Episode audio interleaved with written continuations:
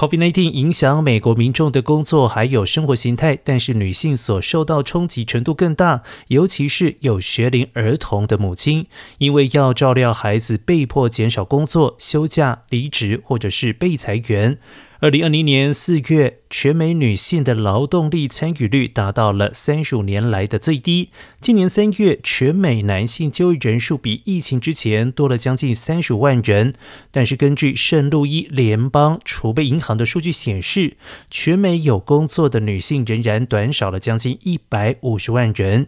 经济学家指出，女性，尤其是有色人种女性。更有可能因为在旅游、零售还有休闲等职业任职，而在疫情初期成为首当其冲的对象。而这类员工通常无法远距工作，没有带薪休假，而且更有可能接触到 COVID-19 的病毒。另外，许多母亲因为疫情被迫缺勤，雇主可能支付较低工资，从而加剧薪酬差距。美国劳工统计局指出，尽管1963年颁布了同工同酬法，但是根据调查，在2020年，男性每赚一块钱，女性只能挣得八十二分钱。